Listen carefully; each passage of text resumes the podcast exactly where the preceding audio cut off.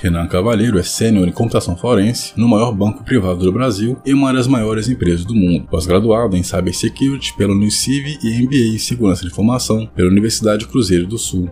Founder CEO da Academia de Forense Digital e possui várias certificações, entre elas Análise Forense de Memória Avançada e Detecção de Ameaças, EJPT, Certify Incident Handler, Certify Ethical Hacker e muito mais. Então confere aí que a entrevista está sensacional.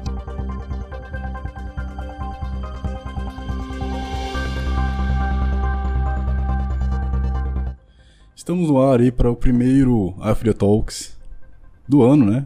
Com a presença aqui do inestimável Renan Cavalheiro. Então, sejam todos muito bem-vindos aí. Eu fico muito feliz de estar recebendo a presença do Renan, né? Um cara que eu admiro bastante, um cara aí que é... quem conhece, né, é, sabe o, o coração grande que esse cara tem, a visão que esse cara tem também. Então, sem ficar enrolando demais aqui, Renan, muito obrigado. muito obrigado pela sua participação, pela sua presença. E todo mundo tá aqui também assistindo aí, muito obrigado pela sua, pelo seu tempo, tá? Então, sejam todos muito bem-vindos aí. Olha, Wesley, é, primeiramente, muito obrigado pela recepção, né? É uma brincadeira diferente que a gente está fazendo hoje aí, né? Uhum. É, a gente está fazendo essa entrevista aí comigo na FD, né? Então é uma sensação até estranha. Geralmente sou eu que estou aí. Né? Pois é. Mas vamos, vamos, ver como vai ser essa dinâmica aí, vamos ver. Mas, é, primeiramente, gostaria de dar uma boa noite a todos aí, agradecer a presença, é, com certeza a participação de vocês aí numa data como essa, né, numa semana aí que está todo mundo descansando, é, é muito preciosa para a gente. Né? A gente decidiu fazer essa live de fechamento, não, Wesley? Boa. É, e, pô, é, ter a participação aí dos, dos presentes é de um valor inestimável para a gente. Então, sejam bem-vindos. Espero que a gente possa agregar aí na carreira de vocês. Perfeito. E lembrando que no final do, do, da live a gente tá, vai estar tá lendo os comentários aí, né? Então você que quer fazer alguma pergunta ou quer deixar algum, algum depoimento ou alguma observação, pode escrever nos comentários que no final eu vou estar tá lendo aí para a gente poder estar tá conversando aqui, tá? Bom, uh, primeiramente, Renan, é, é, você já fez alguma live, cara? Eu sei que você já fez entrevistas, você já fez, é, além de treinamentos também, é, não só nos seus cursos, né, mas também para hum. outros canais com parcerias, mas live você já fez, cara? Sim, sim. É, no começo da FD a gente só fazia live, na verdade. Ah, verdade, verdade. É, a gente participou aí, acho que talvez durante uns, uns dois anos com bastante intensidade. Aliás, até antes da FD, né? Até na, na época em que eu ainda estava na constituindo a equipe do Alan Sanches lá na Security, equipe de instrutores, né, no caso, não da consultoria. É, desde lá já vinha fazendo algumas lives, é, tinha bastante evento, né, que ia participar para palestrar, né, eventos presenciais, que hoje chega até a ser estranho, né, falar de evento presencial, né, já faz tempo, né, parece que aí já faz, parece que já faz anos que está todo mundo enclausurado aí, né. Mas, e aí, o começo da academia sempre foi, foi, foi feito live e tal. Depois a gente começou a subir algumas coisas gravadas, né? O tempo começou a ficar mais escasso. E aí depois chegou aí um camarada que é especialista em YouTube, especialista em mídias para nos ajudar. Pô, obrigado, cara, obrigado. Quanto a além da, da, da, do seu enorme currículo, né, cara? Para quem assistiu a nossa entrevista lá, é, que a gente fez a primeira vez, eu tampei a tela de tanto certificação que você tem. Uhum. Mas as, as pessoas, em grande parte, já conhecem você, né? Da, da, da sua história, do, do, de quem você é e, e da sua trajetória. Mas quem que era o Renan, cara, antes de, de pensar em trabalhar com TI? Como é que foi a sua história? Quem que era o Renanzinho lá que é, é, antigamente não, talvez não tivesse mexido com o computador? Quem que era esse Renanzinho de, sei lá, 10, 15, 20 anos atrás?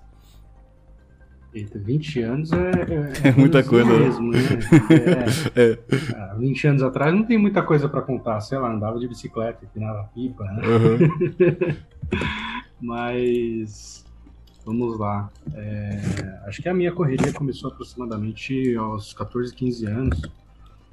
É, na verdade, acho que por volta dos 13 aos 14 anos, quando eu comecei a fazer cursinho para entrar em escola técnica. Uhum. Dali para frente, a vida nunca mais foi a mesma. Sempre foi uma, uma pegada bem acelerada, né? É... Nessa época aí fiz cursinho para entrar no Centro Paulo Souza, aqui em São Paulo é muito forte, né? Um colégio técnico diferenciado. E lá fiz administração, fiz um curso chamado Gestão de Negócios, né? Que na verdade basicamente era um, a, a mesma ementa de um curso de administração, porém voltado mais para a criação de pequenos negócios, né? Que no final das contas, depois de algumas tentativas aí, né, por mais que seja uma entrevista hoje, não acho que a gente vai conseguir detalhar todas as tentativas uhum. que eu tentei fazer na vida, uhum. mas eu tive alguns pequenos negócios, né, antes de, enfim, conseguir vir aqui na FD e podemos dizer assim, acertar, né? Entendi. É, então, lá, por volta de 15 anos aí, vamos, vamos colocar 15 anos atrás, né? Eu tenho 30 hoje, né? Fiz aí 25 de setembro, quem quiser dar presente atrasado não tem problema nenhum. Me chama aí no particular que eu te mando endereço, te mando é, manda gift card, aceito sem problema nenhum. É, então, há 15 anos atrás, né, o Renanzinho estava começando a estudar lá, fazer curso técnico, fui fazer faculdade de engenharia, fui bolsista, né, na época, então, pelo programa ProUni, né? Programa Universidade para Todos, né? Oh, bacana. E uma bolsa de engenharia de computação. É, logo depois tive o prazer aí de adentrar a área de forense. Se você quiser, Wesley, tem que tomar cuidado aí para não sim, sim, sim muito no detalhe aqui, senão Não, fica tranquilo. uma pergunta como essa sua, para é muito abrangente, né? minha vida, é. Não, fica tranquilo. Se quiser eu falo, beleza, mas pode puxar aí uma cervejinha aí que vai longe. Vem, vem senta Não, que lá vem história, né? Já revelando a idade aí, né? tranquilo. É, então, então no, no, seu caso, cara, é, eu lembro, que, eu lembro que quando a gente começou a conversar, é, tem um tempinho já, cara. Quando a gente conversou uh, no meu canal, que a gente fez uma entrevista e tal, eu lembro que a gente tinha algumas coisas em particular. É, você chegou a falar aí, né, da questão de ProUni, de ter tentado empreender uh, antes de, também de acertar na FD. E parabéns pelo seu acerto, né? A FD aí é uma referência muito grande para a questão de forense e também pelo conteúdo, cara. Eu, quando a gente começou a fazer a parceria, eu deixei isso muito claro de que, cara, o, o nosso diferencial é, é no conteúdo excelente, assim, sabe? Mas aí, tipo assim, então você sempre, sempre pensou em ser dono do seu próprio negócio? É, cê, é, de onde veio essa veia empreendedora, assim? Você tem exemplos de família em casa? Como, como, é que você se analisa nessa parte, assim? É assim, né, Wesley? A, o empreendedorismo, né? Quando você para para estudar empreendedorismo, é, você percebe que existem algumas linhas de, de estudos, né?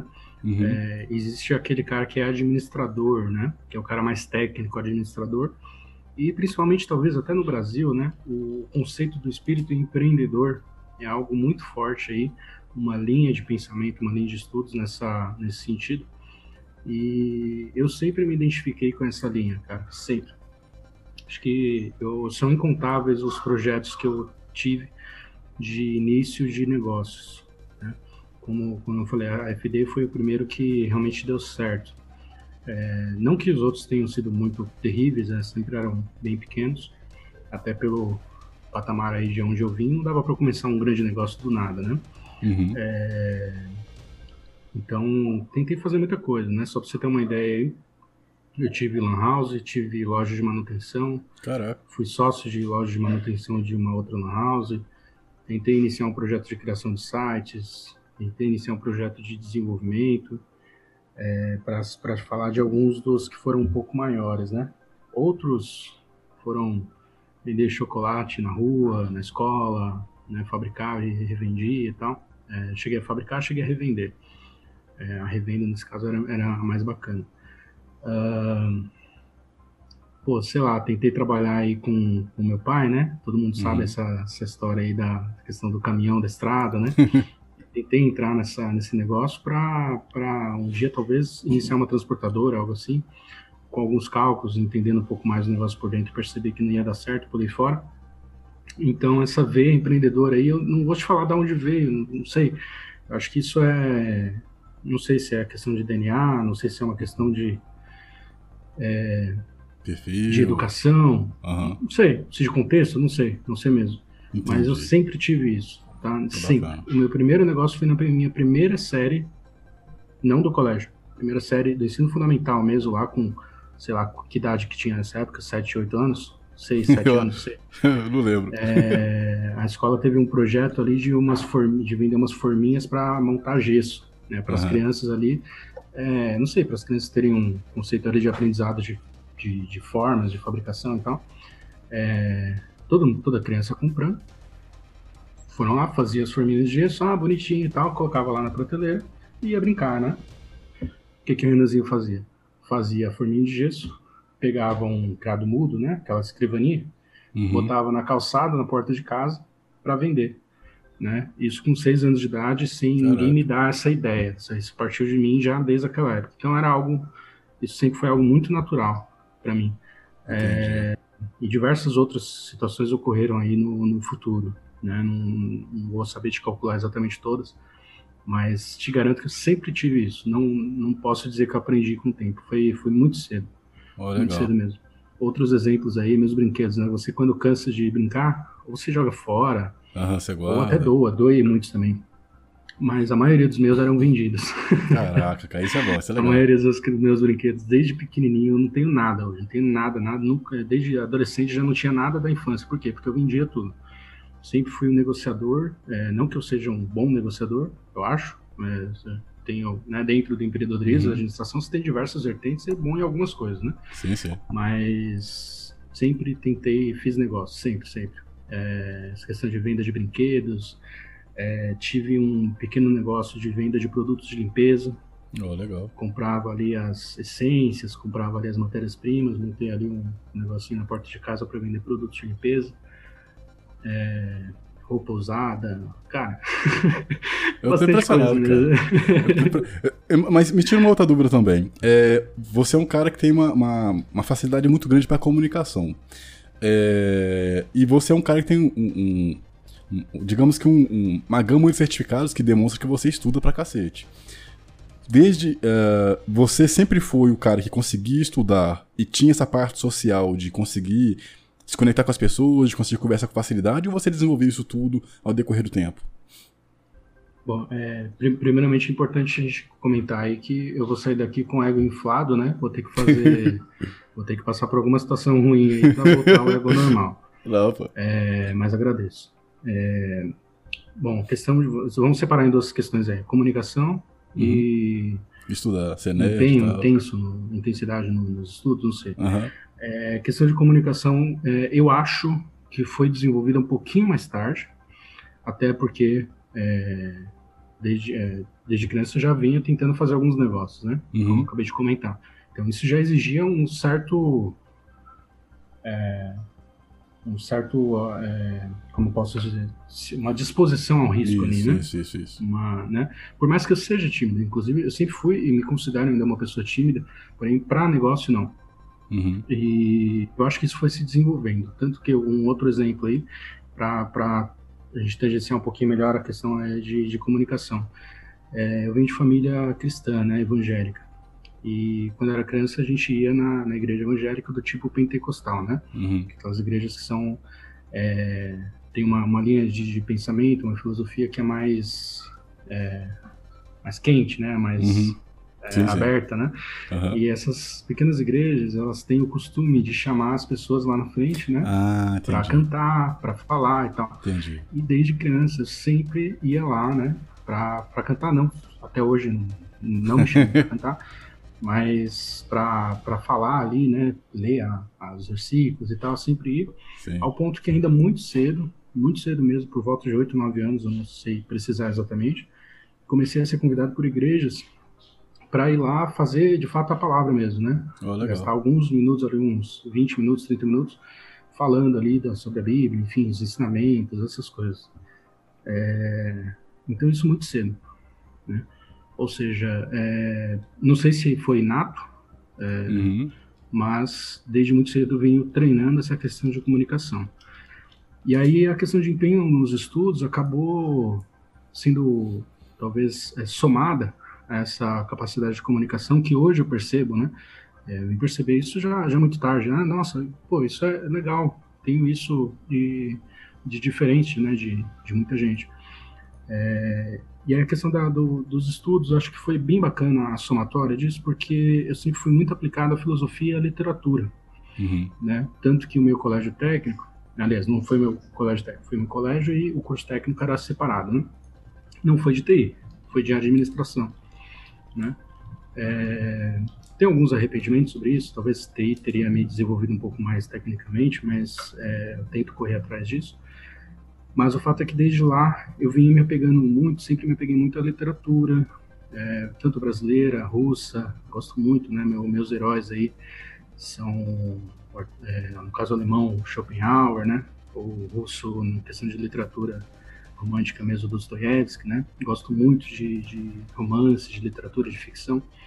Então venho li muito, né? No colégio, até um pouco depois, alguns anos depois, eu sempre fui a pessoa que eu conhecia que mais lia, né? Entendi. Mais lia literatura, mais lia filosofia.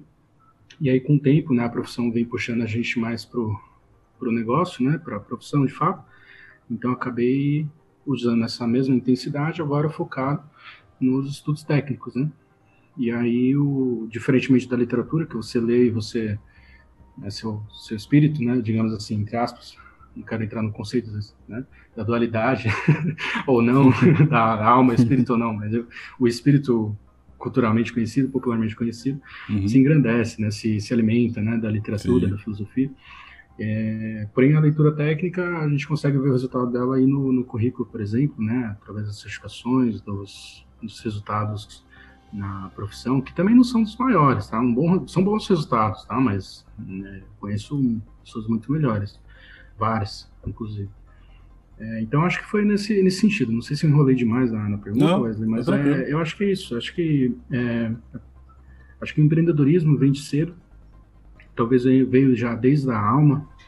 É, a capacidade de comunicação foi gerada aí a partir de é, de algumas tentativas de se jogar, né, uhum. né, de se jogar aí no mundo. E, e a questão dos estudos agregou bastante. Porque Entendi. a comunicação ela é formada por vocabulário, né? Por, é, por lógica, inclusive, né? E aí eu, eu creio que, que essa, talvez o que o pessoal elogia muito na FD, né? Ah, nossa, o professor Renan explica muito bem a didática, uhum. nossa, isso.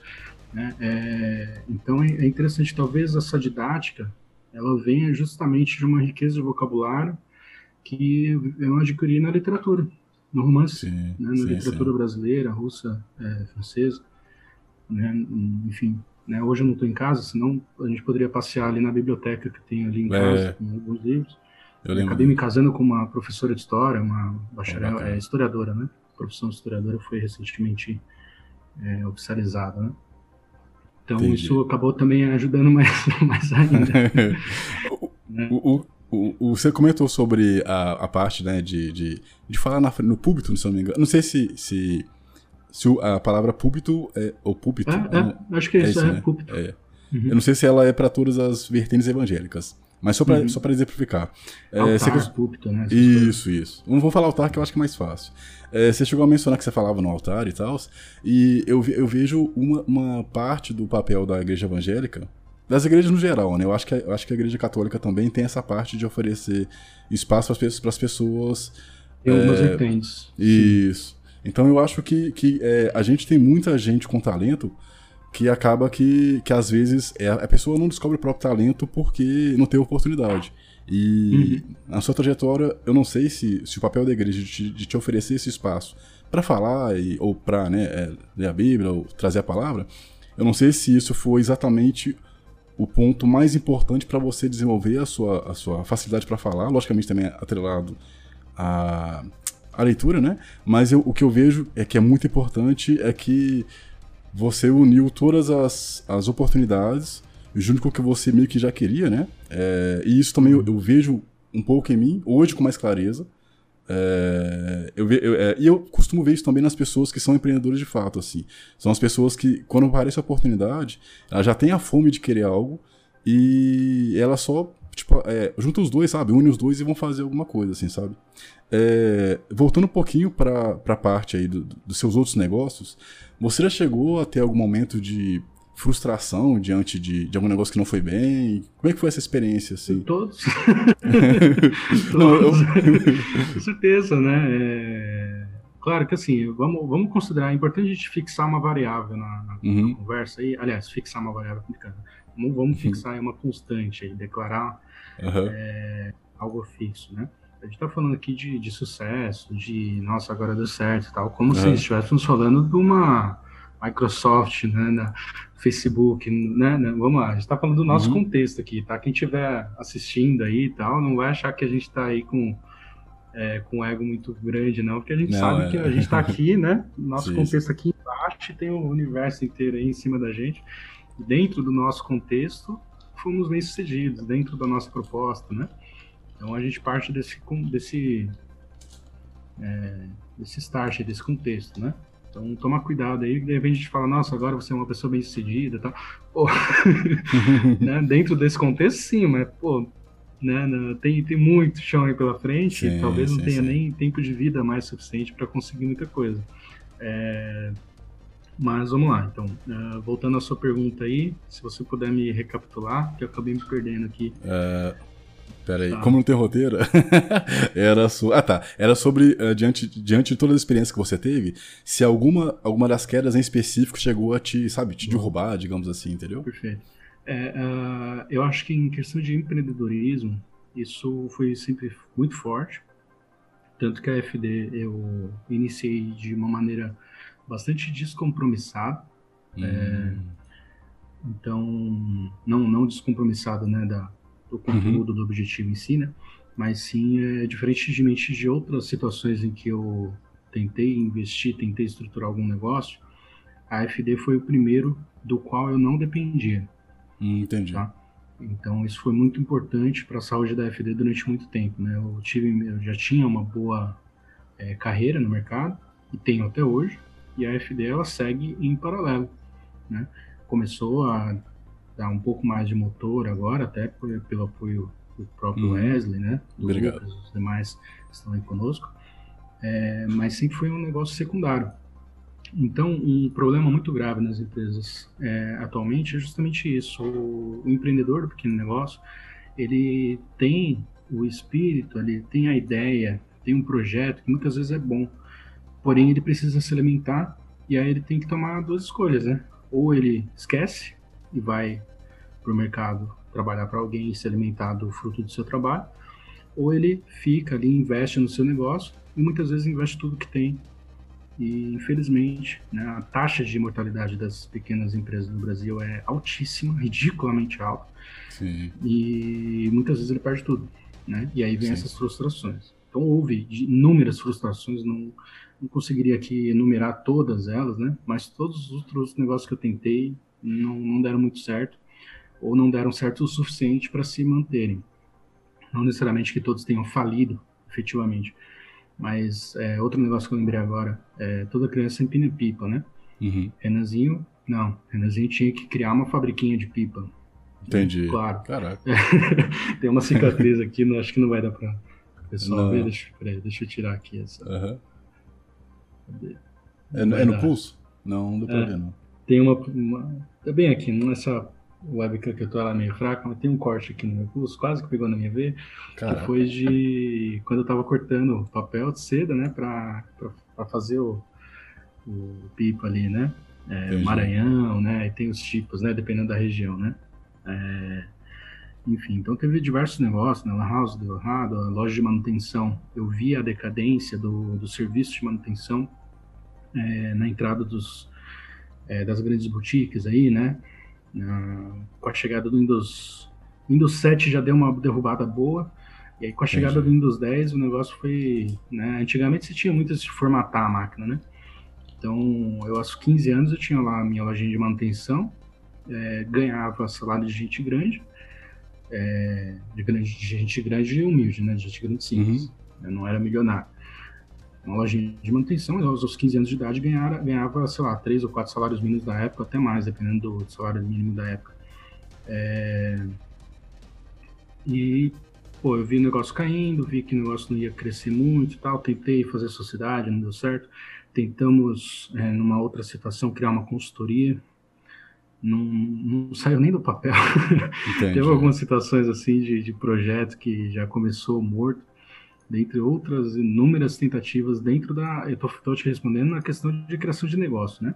Uhum. É, e aí, na, até na questão de carreira mesmo, né? É uma fase muito complicada aí. É, logo após eu ter.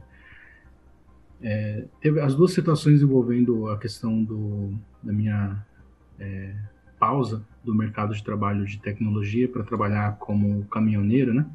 A, tanto a minha saída quanto a minha volta foram situações bem complicadas. É, eu larguei tudo, larguei faculdade, emprego, quando eu percebi que estava dando muito errado, né? É, precisava crescer e não conseguia. E larguei tudo, fui trabalhar de caminhoneiro com meu pai. E na volta também foi muito difícil. Quando eu desisti de trabalhar com meu pai, tentei voltar para o mercado de trabalho, queria ser desenvolvedor, né, programador, e nada dava certo. Meses se passaram até que um dia eu consegui um emprego em forense. E aí que né, a história se desenrola. Mas foi muito complicado, né? E até porque minha vida, diferentemente da maioria, é, eu nunca fui o, o menino de prédio, né? Como fala aí, o e criar apartamento. Tela, não sei como que se chama aí, né? é, é, é, então, desde muito cedo eu tive que assumir minha casa, né? É, com o divórcio dos meus pais, eu virei a força motriz financeira da casa já muito cedo, por volta dos 14 anos. Então, isso, isso tornou a, esse início aí que para muita gente é muito tranquilo, né? A época uhum. da faculdade, coisa boa, né? Balada, festa, vai lá, faz a faculdade, tira a nota boa. Não tinha isso não. Não tinha, não. Tinha que, tinha que ir para a faculdade se tivesse dinheiro para pagar do bolso. No caso, eu tinha a bolsa, mas às vezes não chegava a não ter nenhum dinheiro do transporte para ir até a faculdade, né? É... E aí, cara, tudo é muito complicado, né? Então, já desde aquela época, eu sempre era muito focado. Durante a faculdade, depois da faculdade, de madrugada, é, finais de semana, estava sempre, sempre estudando. Anos se passaram, estudando todos os dias, todas as horas possíveis, até que eu consegui me fixar em alguma coisa, foi quando efetivamente começou essa carreira é, que eu tenho é, só o que agradecer aí a Deus de sim, ter sim. conquistado, né? Já por volta de 2012, isso. já pelos meus 20, 20, 21 anos mais ou menos. Né? Quando começou a carreira, né? Obviamente, quando começou, as coisas não foram fáceis, né? Sim, sim. É, você falou Mas um negócio. Eu já tinha começado uma carreira, já tinha ali algo a me, me apegar. Perfeito. É, você falou uma coisa aí sobre o, o divórcio dos seus pais, que você teve. Digamos que amadurecer rápido demais, né? É, isso ficou 14 anos, se não me engano, você, que você mencionou. É, e, isso. E eu acho que, que é, é, Eu não lembro quem que falou isso uma vez, cara. Eu não lembro onde eu vi isso. Uh, que, que era as pessoas, as crianças, digamos assim, né? Crianças jovens, quando os pais eles meio que se divorciam, elas, elas têm um, digamos que uma facilidade maior, logicamente com o tempo, de lidar com, com problemas que as crianças, digamos que, digamos que comuns, entre aspas, né? Comuns às vezes não, não, não possuem. E, e eu, logicamente, meus pais não se separaram, mas os dois tinham que trabalhar e eu tinha, olha, meus irmãos pequenos e tal, tinha que fazer comida e uhum. tal. E eu, eu acho, que, acho que grande parte da minha maturidade. Eu até falo que eu, eu, eu costumo brincar que eu sou um velho de 80 anos no sim, corpo de 32. É, é, porque. É, eu tenho Ou muitas... no corpo de 40 até. Né? É, mas 40 é quase. Só 40 com 32 quase. de idade. mas. É, eu, eu acho que, logicamente, baseado só na minha visão, né? Então eu posso estar muito errado. É, eu acho que realmente alguns problemas quando você passa na, na infância. E o fato de você estar tá, tá disposto a tentar enfrentar, né? Eu acho que ajuda, ajuda muito na maturidade da pessoa à medida que ela vai evoluindo, assim. Sim, é, o, o fato é que tempos difíceis criam pessoas fortes, né? Sim, sim. É, não, enfim, eu, eu me considero, independente da, da opinião alheia, é, uhum. digo isso com toda a humildade, né? Eu penso ser, obviamente que é um contexto, não um cenário. É, mas tempos difíceis criam pessoas fortes, né? Então, quando pessoas fortes têm a oportunidade, elas vão sim. criar tempos fáceis, sim, que geram sim. pessoas fracas, né? Então, essa, né, não sou eu quem disse, né? É uma teoria já existente, né? Acho que um, eu não vou lembrar o nome da referência exatamente, mas é um general chinês lá, sei lá, da Espanha. É, então, isso, eu acho que é esse ponto, né? você, mesmo desde cedo, se você passa por situações complicadas, você tende a criar mecanismos de reação que, se forem positivos, te tornarão fortes, né? Obviamente, tem muita gente que acaba reagindo de maneira negativa e enveredando por caminhos autodestrutivos, sim. né? Sim, sim. É, não, às vezes não só autodestrutivos de si, como também de tudo que está ao seu redor, né? Então, isso acaba sendo aí uma, talvez até uma questão de probabilidade aí, né? A cada X pessoas, Y tomarão tais caminhos, né? Não sei. Uhum. Acho que aí não é uma questão de nós, meros técnicos de TI, para refletirmos, né? É, eu, enquanto você está falando aí, eu estou olhando para vários lados porque a minha internet aqui hoje, em específico, ela não está 100% boa. Então peço desculpa, inclusive, ao pessoal que está assistindo aí. E de vez em quando a gente perde alguns buffers na transmissão do vídeo. Mas para quem estiver assistindo aqui ainda, Uh, eu vou estar editando esse vídeo, então ele vai estar tanto no podcast. Agradeço a todo mundo que está ouvindo a gente também pelo podcast, né? FD Talks. E também vai estar no canal editado, bonitinho, para você poder acompanhar aí, se você não puder acompanhar hoje.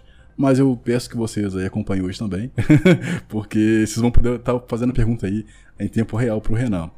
É, Renan, uh, cara, é, você, você sempre empreendeu e tal, é, mas você como é que, faz, como é que eu vou te fazer essa pergunta? Eu vou dar o meu exemplo para tentar fazer essa pergunta. Uh, vai parecer que eu sou muito. Esqueci a palavra agora. o cara que quer se falar demais, mas não é isso, não. é, quando, eu era, quando eu era mais jovem, é, eu trabalhei já em construção, né? E eu tive que estudar porque eu não hum. queria trabalhar aquilo para sempre. E eu sempre sonhei né, em, em, ter o meu nome grande. Já até comentamos isso de forma offline. Mas eu, de uhum. certa uhum. forma, eu nunca achei que eu, que eu, chegaria onde eu cheguei hoje, né? Logicamente, agradeço muito aí uh, a, a, sua, a sua visão, né? A sua oportunidade que você me deu. Uh, Imagina. E, e, e eu, eu, eu, sempre eu tinha essa barreira, né? Essa, essa barreira que eu tinha criado para mim, de que eu não, talvez não, não chegasse onde eu queria chegar. Você já passou uhum. por algo parecido isso na sua infância? Tipo, de você, às vezes, criar uh, digamos que travas mentais para alguma coisa, ou de você não se enxergar é, onde você chegou hoje? Como é que você lida olhando isso para o passado? Tá. É, é, de novo tem, tem aquela questão, né, que lembra a todos aí que a gente fixou, né, esse é onde você chegou hoje. Ah, sim, sim, verdade. Falar para mim, fala isso pro Zuckerberg, né, sei lá. Né, mas é, dentro do Não. nosso contexto, onde nós chegamos, é, né, dentro do nosso objetivo, sim, sim. Foi, foi uma boa caminhada e uma bela sim, caminhada. É, mais legal. Eu, eu diria que isso ocorre o tempo todo, né, Wesley? É, obviamente, a gente, quando olha para trás, a gente acaba lembrando mais aquilo que deu certo, né? Eu, pelo menos, acabo tendo uma memória mais afetivo com aquilo que ah, caminhou. Verdade, Deve verdade. ser natural. É, e também os, os, que estão à sua volta, né? Público em geral, sua família, etc. É, só vai lembrar realmente de, das suas lutas, todas elas, né? Inclusive todas as que você foi derrotado, que estavam uhum. muito perto de você, né? Sim, sim. Mas no geral as pessoas só vão ver que você deu certo, deu certo, deu certo, sim, deu certo. Sim. Afinal é natural, né? Quando você der certo, você avança, publica, mantém, né, etc. Então isso traz aí uma visibilidade de que você só fez coisas certas. Mas se você pegar aí a biografia de qualquer pessoa bem-sucedida, no seu respectivo contexto, repito, tá? Pessoas bem-sucedidas não são só milionários. É, você tem inúmeras pessoas bem-sucedidas aí na sua família, inclusive, com certeza. Sim, todos, sim. todos nós teremos aí alguns exemplos é, mais locais, né? E todas as pessoas, você pode ter certeza, pode anotar isso, o pessoal pode anotar. É, a cada 10 tentativas, uma deu certo, sabe? Assim, eu tô, obviamente, estou colocando um número aqui aleatório, né, uma visão aí, só para ter uma ideia, né? Acredito uhum. que devo até ter estatística formal sobre isso, porque realmente, de tudo que você tenta, cara, você só vai conseguir memorar aquilo que de fato deu certo, né? Então, cara, se eu tive gatilhos de bloqueios, alguma coisa assim, cara, o tempo inteiro, todos os dias, né? Todo tempo, todo tempo. Né? Sempre tem aí uma pessoa dentro de cada um de nós, né? Que fica te puxando para baixo, né? Que, que, fica com medo. A pessoa mais, mais né, aquela parte de, de, de, você que é mais conservadora, né, mas vamos ficar aqui, que é né, melhor um passarinho na mão do que dois do ano, né, sei lá. Então, isso acontece o tempo inteiro. Né, e eu acho que a questão é quem consegue vencer essa, essa pequena trava e se jogar de fato, né. Então, se você pega aí meu currículo e verifica a quantidade de coisas que eu fiz nos últimos anos, você vai perceber que, para a maioria, eu não estava de fato pronto. Eu me joguei muita coisa. Muita coisa o tempo inteiro. A própria FD, né? Ah, hoje, hoje, você pensa, né? A gente vende treinamento para Forças Armadas, para inúmeras instituições é, de polícias, né, inúmeros departamentos. E, pô, né, eu, eu tenho uma sensação muito, sendo muito transparente aqui, né? É, muito estranha sobre uma um sentimento muito estranho sobre isso, né? Sobre como assim eu por quê? Né? Como assim? Você está preparado para isso? Às vezes eu sinto que não, né? Mas a gente segue, a gente segue tentando, né? Porque a, acho que a verdade é o fato é que se você não tivesse alguém dentro de você dizendo, pô, você está realmente preparado? Pensa bem, pensa bem. Você nunca vai ter a reação seguinte, que é, vou me preparar.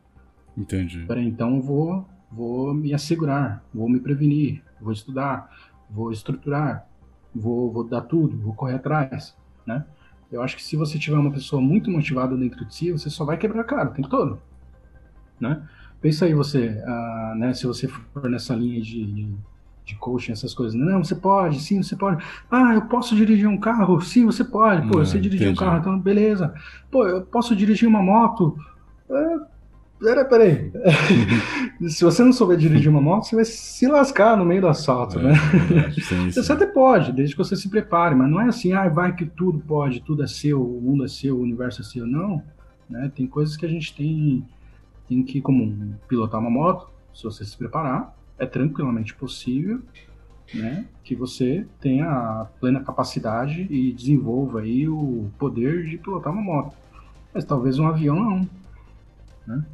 Talvez um avião não é para todos, até porque é muito caro. Né? Então, é, eu acho que esse serzinho aí dentro da gente, ele deve ser utilizado com cautela, nem para mais nem para menos. E eu acho que o que vai determinar o sucesso de cada um nas suas respectivas missões pessoais, profissionais, é, amorosas, inclusive, né? É justamente o bom senso, a boa tratativa com esse carinha aí dentro de você que diz não, você não pode. Aí você fala para ele, sim, eu posso, mas eu vou me preparar aqui só por segurança. então eu vou, né? Assim você nem quebra a cara e nem fica restrito sem fazer nada, perdido, né? Meio, é, né? Sem, sem tentar, né? Eu acho que quem se entrega a ele não tenta. Quem se entrega demais sim, vai, sim. Vai, vai perder muito, vai errar muito. E eu acho que isso acaba gerando de volta você se rebaixar ali, falar, pô, eu tentei, tentei, não consegui, então vou parar. Não, é, é a medida tá ali no meio, né? Sim, sim. O bom senso, né? Não sei se eu tô sendo repetitivo aqui. Cara, é, você tem algum momento da sua vida que você. Sabe, você já viu Rock Balboa? Uhum. Já? sabe quando ele. Não, mas, uhum. Sabe, sabe quando, quando ele sobe naquela escadinha é, que tem o, a estátua em cima, que ele, sabe, que ele fica, dá um grito assim. Você já chegou no momento seu de fazer aquilo, de falar, pô, consegui, sabe, finalmente? Ou em alguns momentos, ou em alguns momentos bem específicos que você se lembra com carinho, que aquilo representa para você algo maior? Acho que é, eu não sou uma pessoa muito vibrante. É, essa energia que você, inclusive você é testemunho disso, né? Uhum. É, essa energia que o pessoal está tendo aqui, acho que ela não varia muito mais do que isso, não. Um pouquinho para baixo, um pouquinho para cima. Então, né, é uma, quando eu ganho uma coisa muito grande, eu não, não tô muito mais vibrante do que eu tô agora. Ah, entendi. Pessoal, é uma, uma característica aí, natural. Mas tive algum, alguns momentos desses, né? É, a bolsa de integral, né, de curso de engenharia de computação, né, foi, foi sensacional. O primeiro emprego em forense foi sensacional até pelo contexto, né? No contexto, uhum. eu me refiro a, aproximadamente uma pessoa de eu tinha 20 anos de idade, é, entre aspas, pai de família, né? É, o, o, homem da casa, né? Com 7 mil reais de dívida no crédito rotativo, né? Do cartão de crédito, ou seja, uma dívida Nossa. bola de neve, né? Sim, sim. Por quê? Porque eu vinha há alguns meses já não, não fazendo nenhum tipo de gasto excessivo, eu e minha família, no caso, é, minha mãe que sempre foi meu braço direito durante essa época, nunca fomos uma pessoa muito gastonas, né? É, uhum. Sempre fomos pessoas bem simples, mas por ter tido a oportunidade de trabalhar como caminhoneiro, rodou muito dinheiro, né? Transacionou muito dinheiro, que gerou crédito, né? E esse crédito a gente acabou utilizando para comer, né? Uhum, Porque realmente entendi. passei meses sem ter trabalho e a gente tinha que pagar a conta, tal, comer, então onde tinha crédito a gente ia dando um jeito de comer. Então é, o meu, um dos momentos mais vibrantes que eu tive aí foi justamente a conquista do primeiro emprego em forense, início de carreira, que eu não sabia aonde ia chegar, mas era um bom emprego para a época, é, num contexto como esse, num contexto afundado, no fundo uhum. do poço ali, sem perspectivas. Tinha feito inúmeras entrevistas, tomando não o tempo inteiro, o tempo inteiro, o tempo inteiro. Então esse momento foi, foi assim, de receber a ligação, sentar na calçada e chorar abertamente, abrir o berreiro, porque realmente tinha sido um, um marco ali, né? Tinha sido algo muito grande né, na minha vida. E aí depois tivemos algumas outras situações, né? É... Acho que a minha primeira primeira vez que eu fui convidado a ser professor de pós-graduação, isso na Mackenzie, né? Uhum. Em 2012 mais ou menos, 2011, 2012, não lembro. É enfim, a criação da FD, alguns, alguns negócios fechados na FD, né? a realização da FD Summit. Sim. Tem né, alguns momentos aí para se comemorar, né? O término da minha faculdade, é. não, a gente não entrou nesse aspecto, né? Mas a, a, minha faculdade me custou muito esforço, né? Eu levei mais de uhum. 10 anos para terminar uma graduação. Oh. né? Comecei lá em 2009, engenharia, não consegui me formar. Fui fazer tecnólogo na FIAP fui ganancioso, larguei a FIAP para dar aula no Mackenzie, e aí migrei o curso para Cruzeiro do Sul EAD. E aí lá, enfim, eu me formei depois de mais de 10 anos, 11 anos aproximadamente, estudando na graduação, né? Entendi. É, então, a formação da graduação foi, foi algo, uma conquista muito grande. Enfim, aí tiveram outras aí, mas é, eu não tenho isso aqui anotado, né? Embaixo pronto, assim. Não, Mas tranquilo. essas foram algumas aí para te responder. Acho que acabei já até tardando demais na resposta. Não, tranquilo. Eu acho interessante. É, é, o, o, uma coisa que eu acho muito interessante em você. É, eu tô demorando pra pensar aqui porque eu tô de olho aqui na qualidade aqui, tá? É, uma coisa que eu acho muito interessante em você, cara, é que você tem, tipo, digamos que a, a, a paz de Jó, cara. Tipo, a impressão que você me passa, entendeu? Você é um cara, parece ser muito, muito de boa. De boa, assim. Você não, não, não parece hum. que. Sei lá, se é uma coisa tá dando muito errado, você não. Eu não, eu não consigo te imaginar, sabe, muito nervoso, xingando, descontando as pessoas, entendeu? Você parece que é um hum, cara que consegue hum. ter um controle emocional, é, digamos que, gigantesco, assim. É, se, se essa minha, minha opinião, assim, for, digamos que baseada em verdade, né? Isso você conquistou, você evoluiu ou sempre foi assim? É, nossa, é, é fica bem essa resposta seria bem abstrata, é difícil de responder essa. É, mas eu, eu creio que sempre seguir nessa linha, tá? É, não sei se quando criança, eu creio que não. Minha, minha família disse que não. Quando eu criança eu era péssimo. Lento, não podia tomar um não, qualquer coisa Olha, assim. Mas entendi. desde que eu me percebo como gente, né, lá para adolescência, né? Eu creio que eu já sempre fui nessa o que eu, eu, o que eu falei sobre frequência, né? Você, uhum. ensinou o, o, exemplo de Jó aí, né?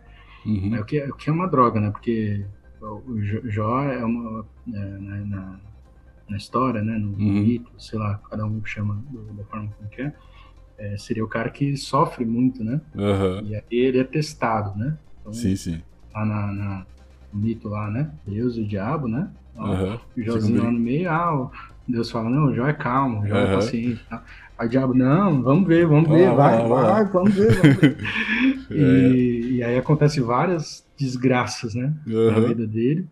É, e ele permanece calmo, né? Então, é, não, não quero entrar no aspecto bíblico aqui para uhum. fazer nenhum tipo de crítica, nenhum do tipo, mas é, eu acho que se eu tinha uma, uma tendência a ser uma pessoa é, controlada, calma, talvez, eu acabei fixando isso daí justamente com diversas dificuldades, longe de mim, longe, longe, longe muito longe de me comparar a situações é, que a história da bíblica é, fala a respeito de Jó.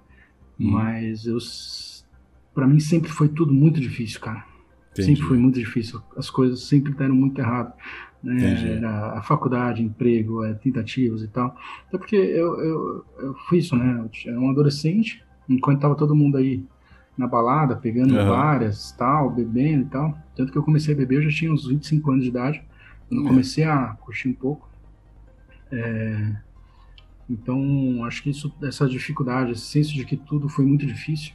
Então, não vou dizer assim, nada mais me bala, né? Uhum. Mas eu já passei por muita coisa. Então, Entendi. as coisas que acontecem hoje, ah, deu, deu errado aquilo. Né? Na FD mesmo, a gente tem projetos que não dão uhum. certo, né? Ah, deu errado aquilo, aquilo outro. Tá, beleza. já passei por coisas tão piores, muito mais difíceis, né? Que deram muito trabalho, que geraram muito mais suor, sangue e lágrimas. Sim, então, sim. É, Deus me livre de estar aqui fazendo algum tipo de, de desafio à vida, tá? Cosmos, não é isso, tá? Mas é, passei por muita coisa difícil. Então hoje em dia é mais fácil né, lidar com as coisas quando elas estão caminhando, estão dando certo, né? Sim, sim. Não que eu esteja rico, longe disso, mas já tem alguma moeda no bolso. Sim. Né? Então, você é uma pessoa que vem de muito baixo também, sim. sabe disso, né? é, você tentar fazer projetos, você ter ali ideias, planos, etc. E sem um puto no bolso, você não consegue é. desenvolver. Você tem todo um projeto, você ainda tem que desenvolver o projeto de entrada do, da grana ali para conseguir fazer alguma coisa, né? Então, eu acho que as coisas estão um pouco mais tranquilas. É, graças dia, a Deus aí, graças aos, ao cosmos, sei lá, sem querer ofender é, e nem tendenciar a religião de nenhum. Sim, sim. Não, mas também graças ao seu, ao seu, esforço, né, cara? Toda a sua evolução, assim. Duas coisas que eu queria entrar aqui.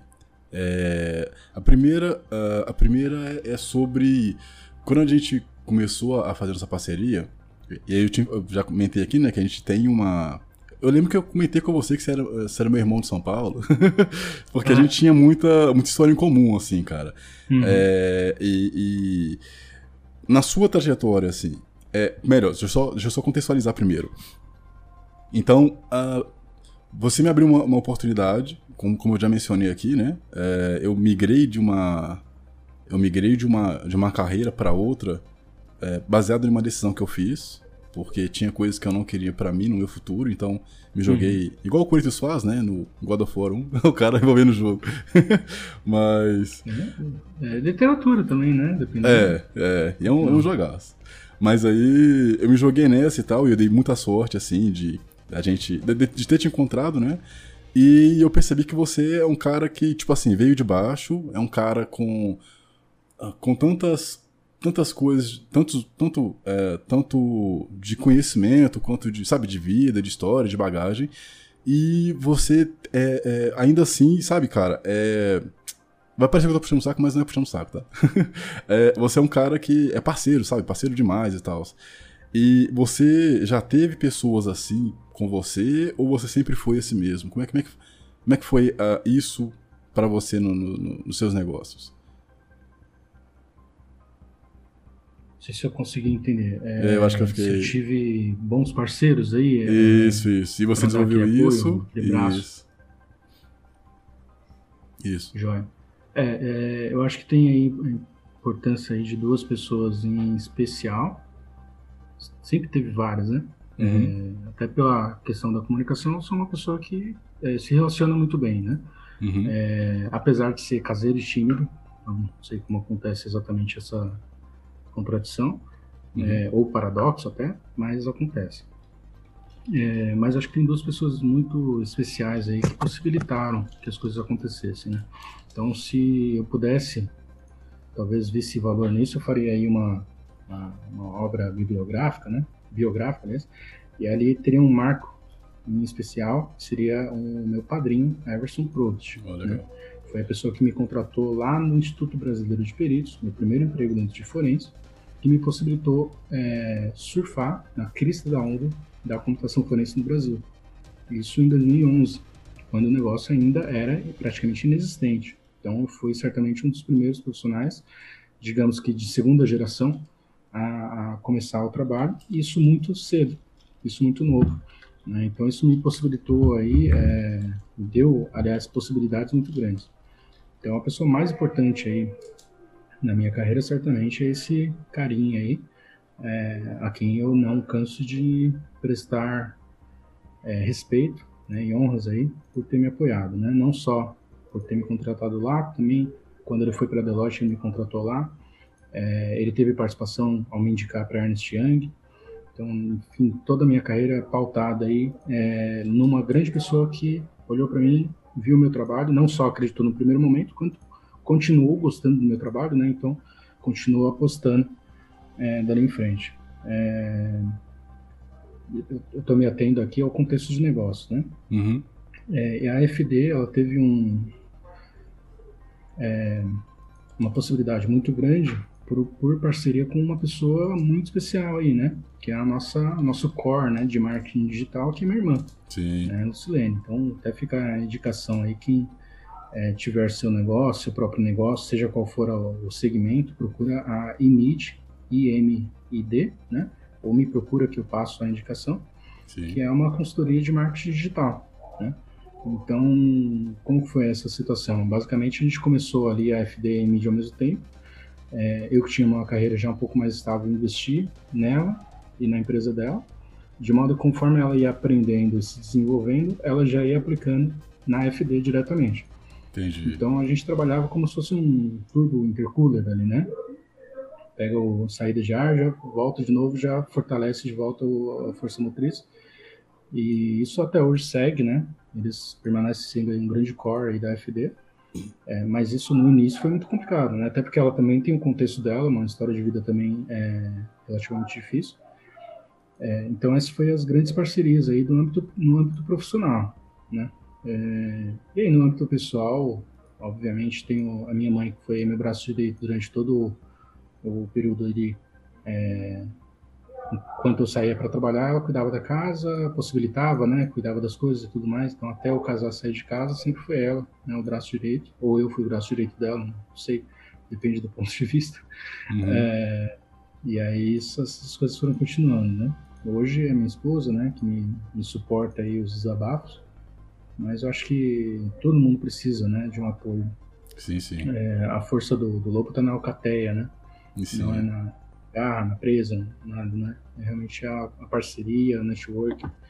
É, e obviamente eu estou citando os principais, né? Mas se a gente pegar cada microprojeto aí, a gente vai ter aí pessoas muito fortes é, ao, ao, longo da nossa vida, né? No caso da minha, é, sempre possibilitando que aquele microprojeto ali pudesse caminhar, pudesse se fortalecer, né?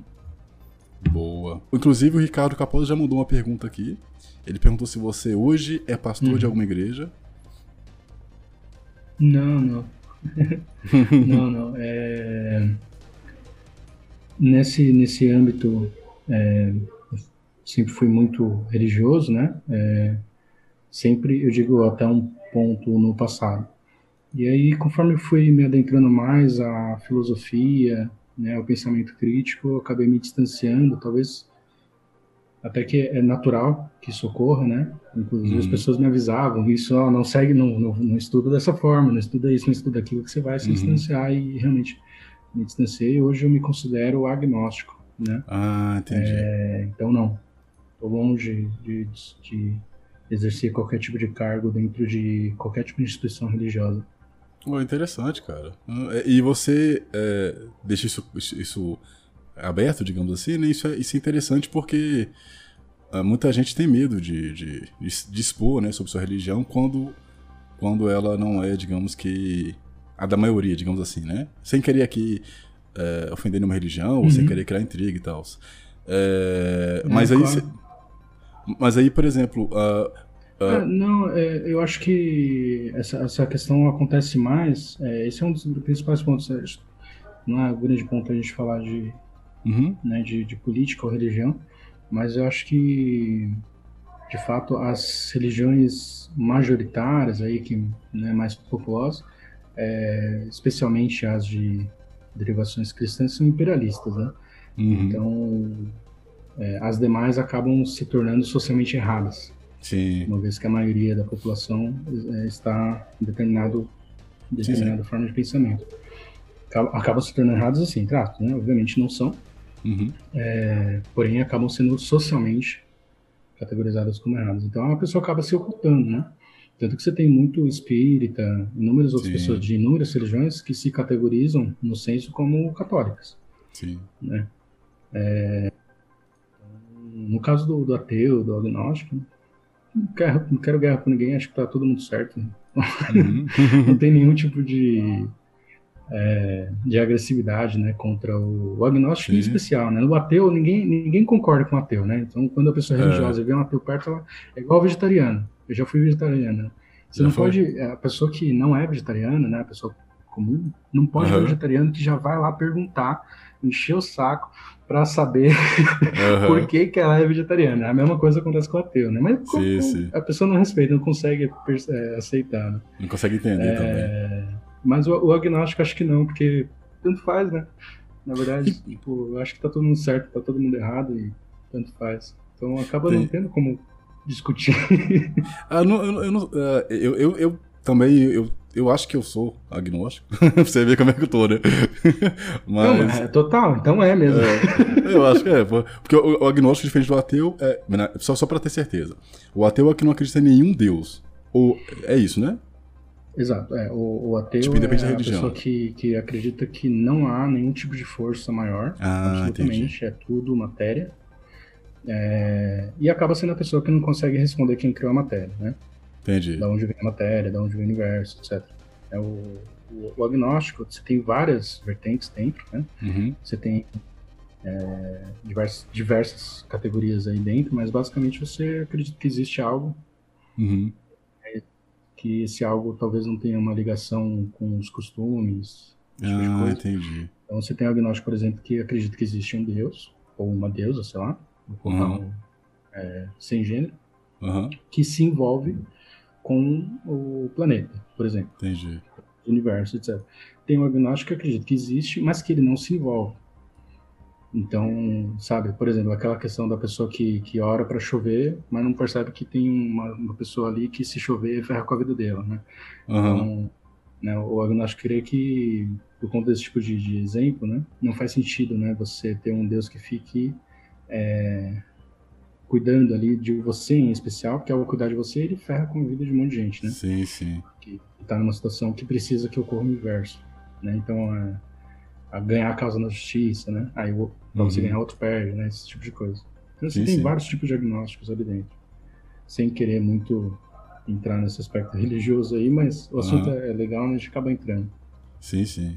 Ah, interessante. Eu vou ler aqui algumas perguntas dos inscritos, pra quem tiver interesse. Peraí, cadê? Ah, vou fazer alguma última pergunta aqui. Se vocês tiverem interesse aqui em saber alguma coisa do Renan, pode escrever aí. Tem um delayzinho, né? Então, enquanto você for, é, você por gentileza responder a pergunta, a galera vai estar escrevendo aqui e a gente encerra a live. E eu novamente eu peço desculpa aí pelo travamento, tá? É, onde eu moro aqui é meio na roça, então. então tem esses problemas de vez em quando. É, pior que Ah. eu também tô. Hoje eu também tô no interior, então pode ser que tenha parte minha culpa aí também. Não, acho que não. Porque eu sou o host, né? Aí no caso você. Sua imagem tá perfeita, na verdade. Então. Perfeita assim, né? Tá. dá, pra, dá pra enxergar. Mas. É, que minha webcam também não é, não é das melhores, a webcam do próprio Note aqui. Hoje eu tô sem Sim. minha infra, né? Sim, sim. Mas, mas tá beleza. É, o pessoal vai ter a gravação aí, e também Sim, de repente sim. depois a gente marca mais uma, né? Sim, seria. É, acho seria que, maravilhoso. na verdade, isso aqui é mais o bate-papo aí de, de final de ano mesmo, né? Sim, sim, sim. Bom, o motivo de, de eu, de eu ter dado a ideia, né, de fazer essa live aí é, de final de ano com o Renan, né, é, é pra prime primeiro expressar aí a minha grande admiração e o meu grande respeito pelo Renan. É um cara, é um cara jovem, né, mais jovem que eu, logicamente. É, e é um cara que, cara, é, ele me ensina bastante, né, mesmo sem perceber. E, e- e eu não vou falar que é gênio, porque você ainda não criou a Não, lei da relatividade, né? É. Então ainda, ainda não. Mas é um cara Não, ainda muito- não, ainda. ainda não. mais uns anos aí. Vou começar a É. estudar agora. Mas é é um cara com um perfil, assim, que eu admiro bastante, cara. E, e é um cara, digamos que muito evoluído, assim, igual eu te falei várias vezes, sabe? É, E, e, cara, eu, eu queria que as pessoas que não te conhecem te enxergassem como eu te enxergo, né, cara? Uh, é, você, você me deu uma oportunidade gigantesca, né? Eu não consigo. Uh, como é que eu vou dizer aqui? Eu não consigo. Eu não consigo te mostrar o quanto eu sou grato a você, o quanto eu sou grato a FD, a família FD, né? Você, o Lucas, o Iago, é, o Iago Blambi. É, Iago. Não, é, o Iago, esquece o sobrenome dele. Iago do Rio de Janeiro. É. Então, é, eu, eu fico realmente satisfeito né, de estar na sua equipe. Fico também muito feliz de estar aprendendo muito contigo. E uma, uma coisa que eu queria é, te perguntar, depois de ficar é, te, te enchendo o saco. é, cara, como é que você faz com toda com todas essas qualidades, com todo esse destaque que você tem, é, de certa forma também de ser referência aí, como que você controla o, o seu ego, como você lida para não para não ter aquele bichinho do, do eu me acho e aí, sabe, desabar, cara? Como é que você faz esse controle? É, de fato, tem, tem vezes que a gente acaba é, se exaltando um pouco mais, né? Mas eu acho que é, é muito relacionado à história, né? Lá atrás, uhum. né, que eu falei, pô, já passei por muita coisa. E, eu sei que essas coisas podem voltar a acontecer, né? Só uma questão probabilística aí de você tomar decisões erradas, né, de acasos ruins ocorrerem na sua vida, ao seu redor, etc. E você volta para a lama, né?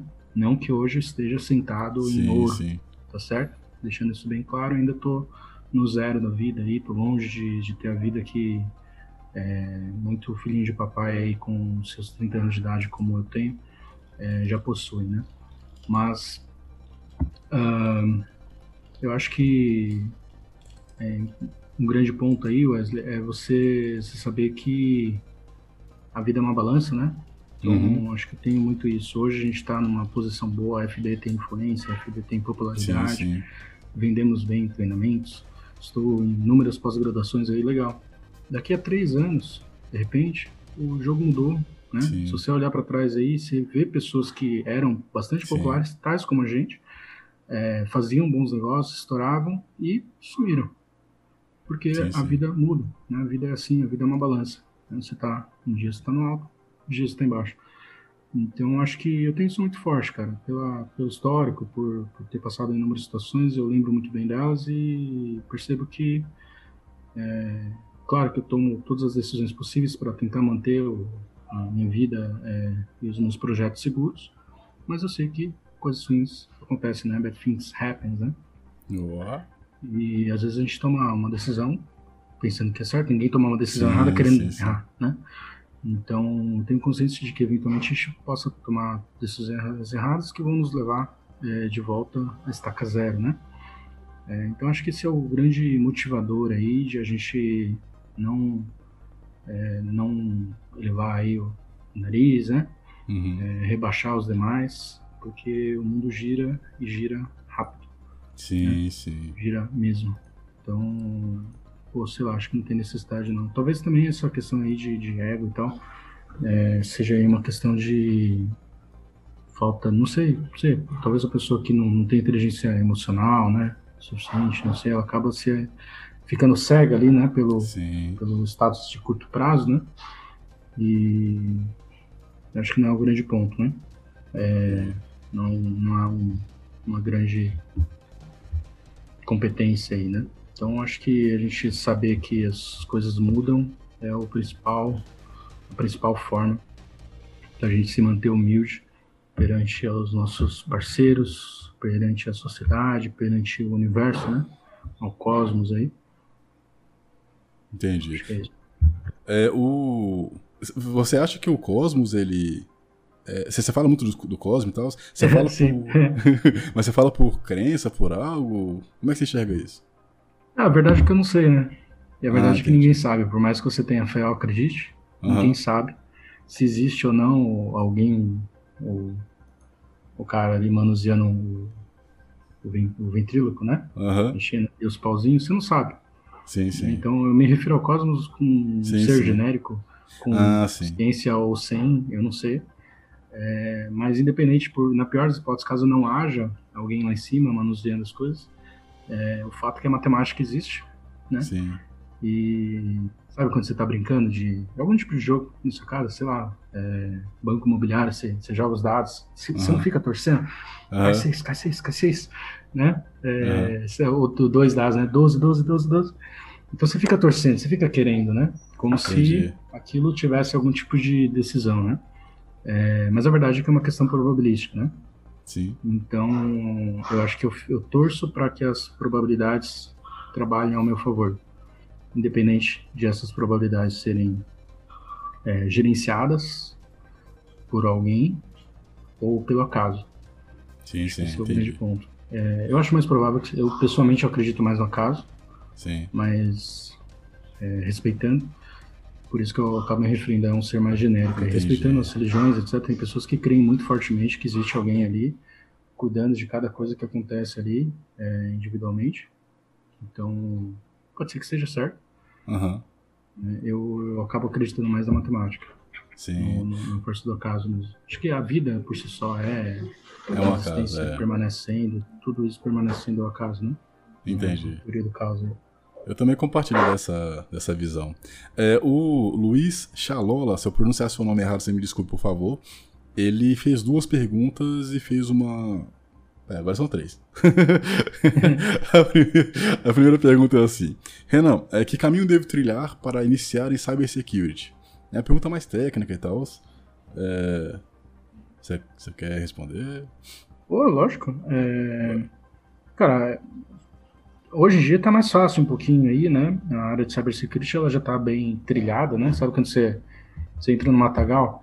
Se você não, não tem nenhuma trilha feita ali, você está uhum. perdido, né? Você tem que ter ali uma competência muito grande de saber se virar.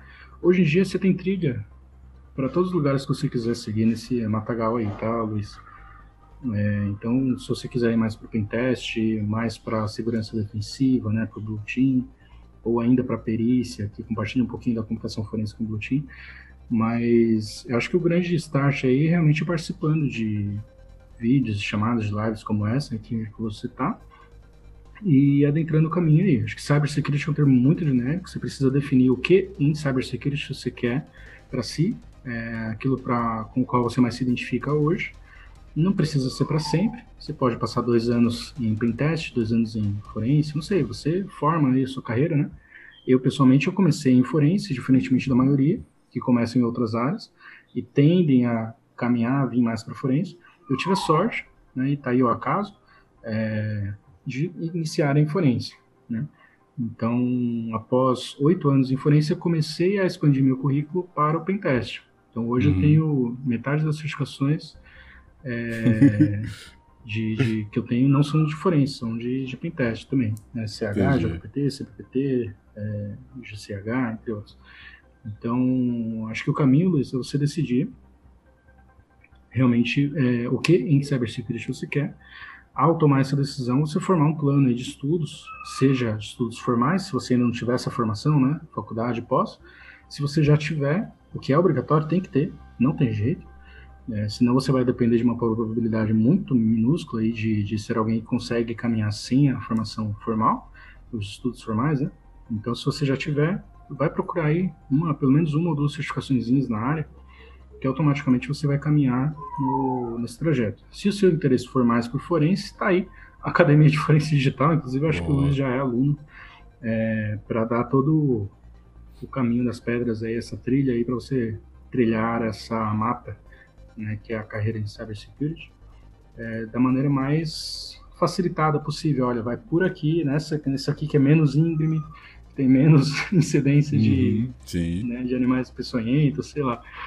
Né? Então a gente dá toda a trilha aí possível. Né? Tem muita é. literatura aí também, várias introduções a pentest. Daniel Morena aí é um grande amigo e um grande autor aí da área. em forense temos grandes autores aí também. Tem bastante caminho aí para é, para seguir, né? Boa. Daniel ah, Cunha perguntando ali de método de estudo, é isso? Organização, isso. técnicas de estudo. Isso. Cara, é... Pô, eu não, não uso nenhuma formal, tá, Daniel? É, eu tive, cheguei a estudar técnicas de estudo num, curso que eu fiz lá bem por volta dos 16 anos. Eu tive a oportunidade de fazer um curso que eram é, um curso de memorização, técnicas de estudo e leitura dinâmica. Dos três, eu só adquiri a leitura dinâmica, de fato, e ainda male male. Né? Hoje eu leio, é, minha leitura dinâmica é beira entre uma ou duas palavras e uma frase. Eu não leio sílaba por sílaba. Isso facilita muito a leitura, a agilidade, dinâmica de leitura. Memorização não serve para nada, inclusive eu não acho que sirva. Você ficar memorizando igual idiota um monte de coisa, sendo que existe um computador onde você pode anotar as coisas. É, e técnicas de estudo, por mais que você tenha ali várias maneiras formais, teorias, você tem que se você tem que aprender qual é o seu jeito, respeitar o seu jeito de aprender, né? É, eu muito cedo aprendi que o meu jeito é fazendo, né? Então você não vai me ver fazendo muitos cursos, por exemplo, porque eu não aprendo absolutamente nada vendo e ouvindo alguém falar. Eu sou uma pedra, sou um, uma, uma, uma, vassoura, sei lá, um, um pedaço de pau é, sentado numa, numa, cadeira na sala de aula assistindo a aula de alguém. Sou inútil ali. Não aprendo. Como que eu aprendo? Eu pego o livro que esse cara, esse determinado professor, utilizou para preparar a aula. Então, todo mundo tem uma bibliografia, né? Então, eu vou pegar a bibliografia e vou estudar a bibliografia. Então, eu pego ali e aí vou me dedicar. Isso me custa muito mais horas do que a geral, né? Sabe aquilo na faculdade? Sempre tem aquele carinha que não faz nada, não participa uhum. de aulas, mas vai bem na prova. Uhum. Iria ser esse cara. Acho que você ia falar que você era. Eu sou isso na vida, né? É, eu sou o inverso dele, né? Então, eu sou a pessoa que ficava lá na sala de aula, prestava atenção, anotava, ia para casa estudar, estudar, estudar, ia mal. Entendi. Vida toda. Sempre foi assim. Até o momento que eu percebi que eu sou muito mais eficiente estudando de fato e fazendo, eu aprendi o meu jeito ali. É, inclusive ensinar é um jeito muito bom de aprender, né? Sim, sim. Esse é o meu jeito. O que eu recomendo aí pro, pro Daniel Cunha, que é inclusive parceiraço, grande aluno aí, é realmente fazer suas várias tentativas, eventualmente até porque não fazer aí uma consulta com um psicólogo no sentido de tentar identificar quais são os seus canais de comunicação, né, comum. Oh, legal. Porque de repente uma pessoa mais visual, não adianta você ficar ouvindo a aula, né? Você precisa de mapas mentais, sim, sim. você precisa de imagens, você precisa de efeitos visuais, etc. Né? Às vezes a pessoa que é mais auditiva, ela não, precisa desse monte de negócio, ela precisa realmente que alguém fique ensinando ela, que ela vai lembrar da, da voz, né? vai lembrar da lógica, etc. Eu não sou nenhum dos dois, sim, infelizmente. então eu tenho que aprender mesmo ali fazendo. E aí é importante que cada um identifique né, o seu jeito, para que possa respeitar a sua própria forma, respeitar a si mesmo na, no método de aprendizado, né? Boa. Só mais duas perguntas aqui, é, para não te atrapalhar aí. O Luiz Chalola, ele, ele fala assim, tenho 54 anos, sou profissional de TI, né? E atuei em suporte e administração de servidores, Service Desk, Service, service Delivery. O que você me recomenda? Na, na verdade... Não, perfeito. A formação dele é pós-graduado em auditoria de TI, tecnologia e projetos de redes, já a parte formal já está certo, Luiz. A, a perícia, na verdade, não, não existe, pessoal, é importante isso aí. É, conforme o negócio foi ficando popular, foi perdendo a essência, né? É, computação forense não existe. Computação forense é a ciência da computação, né? É, trabalhando em conjunto ali com a ciência forense. Né? Então, perícia não é uma ciência aplicada, tá certo? E nem uma ciência é, pura, digamos assim, é um conjunto de metodologia. Então, se o Luiz, por exemplo, tem experiência em infraestrutura, projetos de rede, em auditoria, ele pode facilmente entender, compreender a parte formal da forense em si e trazer isso para aquilo que ele já tem experiência, aonde ele já é especialista e, portanto, onde ele já é perito, ou já é especialista naquele determinado assunto, né? Hoje a gente vende computação forense como se fosse uma ciência. Eu sou formado em ciência da computação. O que, que eu preciso para aprender computação forense? Ah, você faz esse curso aqui que é de computação forense, porque ciência da computação não serve. Não, mentira. 90% do nosso curso de computação forense é ciência da computação. Simples, é isso. Né? Quem fez curso de computação forense aí com a gente? Metade do curso é sistema de arquivos, é matéria de ciência da computação. Não tem saída, entendeu? Entendi. Então, basicamente, é o Brian Carey né, é, do Fire System Forensic, que é uma das grandes literaturas, né, o Daniel comentando ali. É, então, basicamente, o, Luiz, o, o, caminho é você simplesmente aprender o rito processual ali. Então, para isso tem o nosso curso de perícia judicial, com os professores Leandro Morales e Marcelo Nardi, só para te ensinar mais ou menos como se portar, como escrever, aonde se inscrever, essas coisas. E você vai pegar as perícias é, relativas à sua área de experiência, que o juiz não está interessado de você pegar ali um caso que você não conhece. Você é especialista naquela sua área de formação. Quem vai decidir se vai te entregar aquele trabalho ou não é o juiz. Né? Farei isso no mercado de trabalho. O mercado de trabalho você está cansado de saber como é, né, Luiz? É, já tem bastante experiência aí, eu sou 54 anos de idade. Sim. Sabe muito bem como o mercado de trabalho vai funcionar. Então, basicamente, você inclui aí mais algumas letrinhas aí no seu currículo, seja de certificação, seja de, de curso, para você tentar entrar no mercado de trabalho. Mas eu, se fosse você, é, seguiria para a área de perícia. Creio que você Boa. seja mais feliz olhando de longe aí o seu perfil, tá? Ou seja, uma margem de erro muito grande, mas eu acho que você vai ser mais feliz como perito judicial. Boa. E para fechar aqui, o Iago Blambli... Ah, ô Iago. Caraca, eu tenho que aprender a falar Blambla, o nome dele. Blambla. Blambla. Blambila. Blambla. É, o Iago. Muda esse nome, eu já falei pra ele. Eu já falei pra ele, muda o nome, meu Deus do céu. Poxa. Ou então cria um apelido. É, o Iago. O Iago. É, se o apelido que eu tinha falado. O Johnny Depp. O Johnny Depp brasileiro, ele manda assim, ele, ele faz assim. Manda aí um conselho pra essa galera nova que vai vir daqui a alguns meses, técnico ou de vida. Que é aí no conselho, né? No, no caso do conselho. Ah, fecha o vídeo, vai, vai jogar videogame. Tô brincando.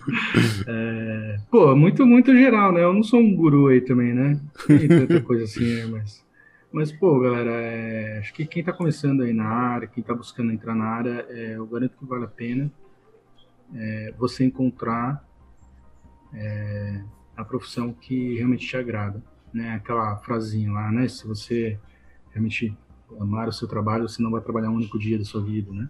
Uhum. Porque realmente quando a gente entra na fase adulta, a gente deixa de fazer as coisas, coisas mais brincadeiras, mais lúdicas, né? E o nosso trabalho se torna diversão desde que você goste dele, né?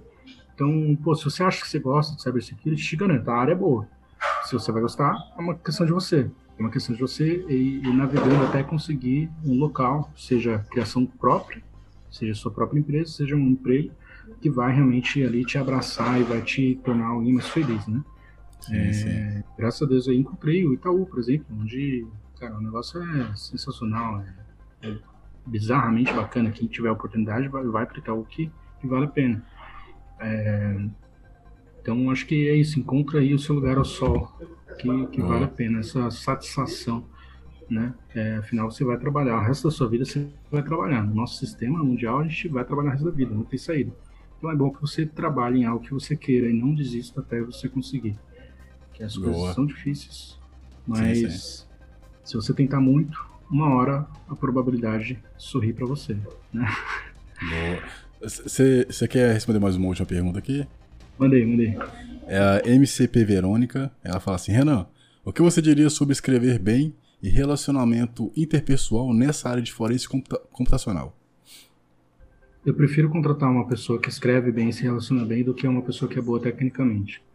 Tá? Eu e a torcida do Corinthians inteira. Tá? Muita gente. É, porque é, é, isso que eu falei, em forense, é, você vai pegar a ciência da computação e aplicar né, a ciência forense. Então, basicamente, o nosso produto ele é feito para fóruns, para o judicial, para o juiz, né? Então, já vi muita gente ir mal na área porque era muito boa tecnicamente, mas aquela pessoa que é muito boa, que, tipo, realmente sim, não consegue sim. se comunicar. Muito sim, boa, assim, que, tipo, só, é só aquilo. E aí, cara, não, não tem o que fazer com aquilo, porque tudo que ela faz tem que ser refeito, retransformado e lapidado e tal e tal. Então são projetos muito específicos, em que a pessoa é puramente técnica, ela consegue, de fato, obter sucesso. É, já ao contrário, não. Em forense, a pessoa que escreve bem e fala bem, se dá muito mais bem, muito, muito mais facilmente do que a pessoa que é só técnica. Né? Tive excelentes exemplos de pessoas que escreviam bem aí, falavam bem e tudo mais, é, e tiveram um crescimento bastante acelerado, inclusive mais acelerado do que o meu, é, nessa área, tá, Verônica? Então, te garanto que é um excelente caminho. E aí, se você puder ter a sua, é, obviamente, na sua estrutura básica em tecnologia, não adianta você pegar aí um, uma pessoa escrevendo muito bem, pega aí o, sei lá, um escritor de romance, uma pessoa formada em letras, qualquer coisa assim, colocar para fazer perícia, por mais que ela escreva bem, ela não tem noção do que escrever, não adianta. Uhum. Então, se você tiver, é, não sei se é a Verônica que eu estou pensando, mas se você tiver uma base técnica, certo? Suficiente para compreender, interpretar, analisar, você pode até não ser aquela pessoa que é, nossa, extremamente especialista, né? Essa uhum. pessoa vai ser usada como um rifle. Né? Uma vez no ano, essa pessoa vai ser útil, porque ela é muito especialista, é muito boa naquilo, em determinado projeto ela foi útil. A pessoa que escreve bem é boa é, genericamente técnica, ela vai frequentemente pegar os trabalhos, fazer suficientemente bem feito e vai conseguir expressar isso muito bem no seu relatório, seja qual for o parecer, laudo, etc., manifestação, e vai entregar isso vai ser recebido muito bem. Tá? Então, repito, é, eu prefiro contratar uma pessoa que tem uma base técnica e escreve muito bem do que uma pessoa que é, nossa, sensacionalmente técnica. Não, não dá. Né? Forense, infelizmente, você tem que ter todas as inteligências ali muito bem equilibradas para conseguir desenrolar. Boa. Uma, pergunta minha agora para fechar. Eu já, já tô fechando todo tempão já. você acha que a, que a, que a você acha que vão haver novas áreas em forense ou você acha que as áreas atuais vão evoluir? É, o, o, grande ponto é que, é, de novo, né, forense não é uma coisa por si ah, só. Sim, sim, sim, verdade, né? verdade. Então, enquanto houver desenvolvimento de novas áreas, essas sim. áreas fatidicamente vão se envolver em fraudes, em crimes, etc. É, seja por meio delas, seja nelas. E, portanto, o forense vai estar lá para utilizar esses novos objetos como evidência, né? Então, pensa tudo que você imagina aí no sentido de, de novas áreas, né? É, o que, que você pensa? Big Data? Já tem forense. Ah, é, drone? Já tem. IoT? Já tem. Sabe? É muito, uhum. é muito próximo à, à, criação de algo com a utilização indevida desse algo. Entendi, então, entendi. porém, se vai acompanhar o desenvolvimento, não tem sair. Então, se a, se a sua questão for, pô, tem, tem emprego para forense no futuro? Vai ter. É.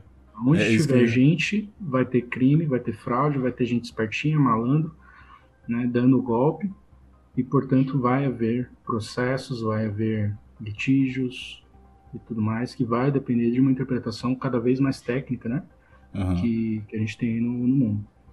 E, e, e, provavelmente a, a, chance da inteligência artificial roubar profissões na área de forense é muito pouca, né? Porque você acha que vai chegar nesse nível ainda? É, não sei.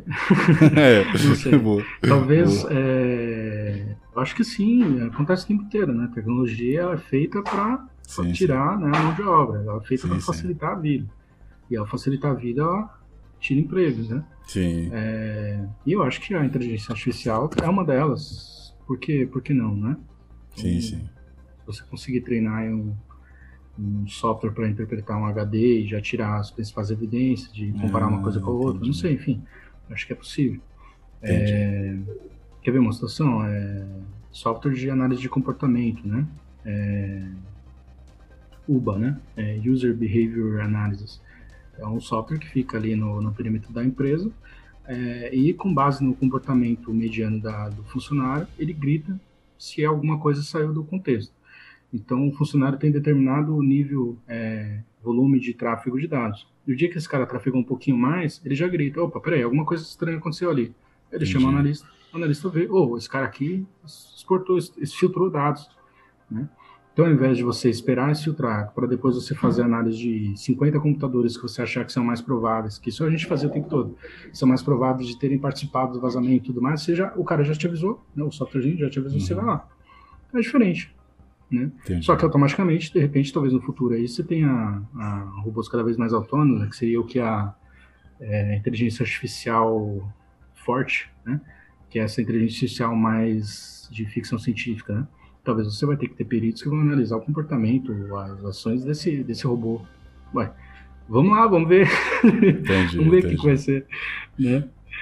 É... Uh, última perguntinha aqui da Verônica Alves é, se você pensa em escrever um livro? Ah, adoraria, mas é. Pô, já tive esse projeto mais forte, hoje ainda não, até hoje ainda não consegui desenvolver muito bem, não.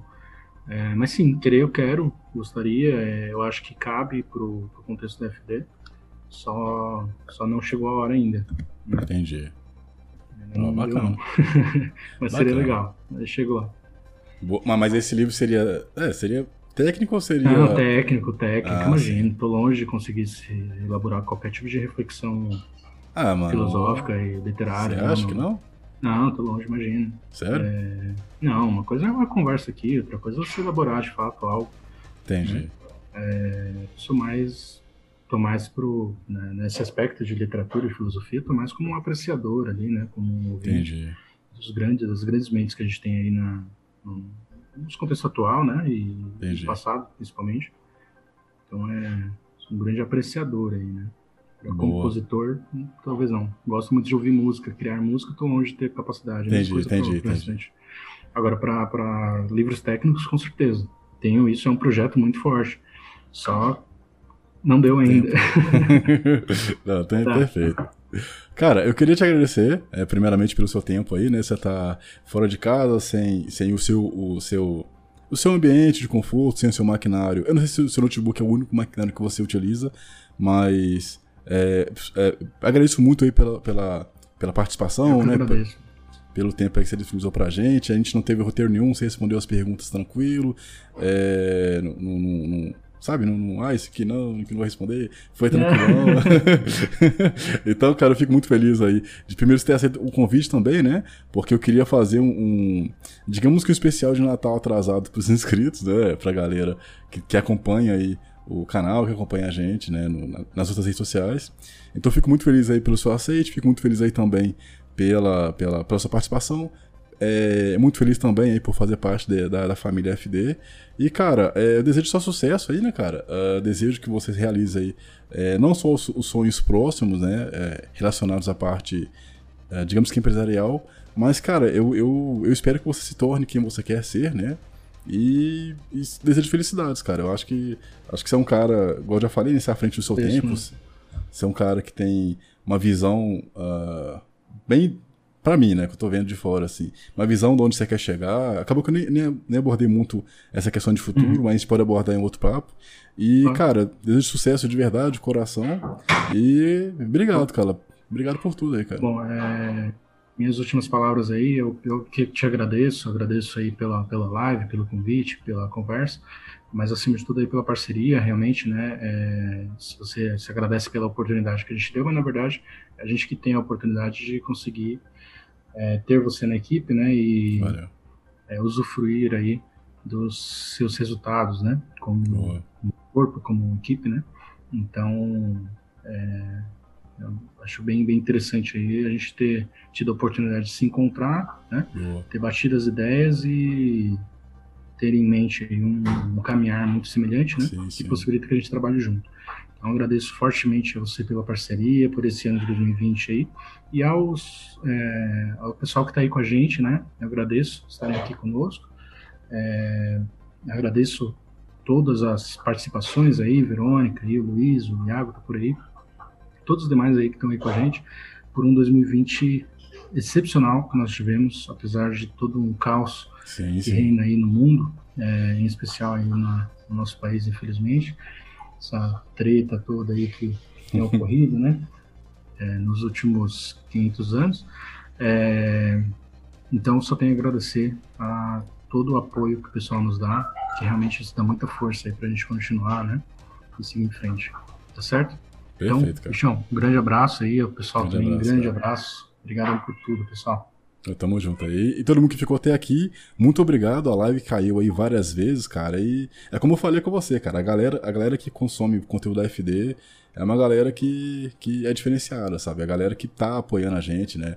É, seja compartilhando, seja comentando, seja dando like. Então, obrigado a todo mundo que ficou até aqui, de verdade. E nos vemos aí no, no- no ano que vem. Na verdade, esse ano tem conteúdo ainda, mas não live, né? E ano que vem aí a gente vai voltar mais forte aí. Muito obrigado a todo mundo e excelente virada de ano aí, pessoal. Ana, obrigado, abra- abraço. Valeu, aí. mano. E valeu. Que tal conhecer os treinamentos da Academia de Forense Digital? Se você tem interesse em investir na área de computação forense, Então conheça os treinamentos que vão desde a formação iniciante até a avançada. Acesse academiadeforense.digital.com.br e conheça os cursos de formação relacionados ao mundo da forense digital. Bons estudos!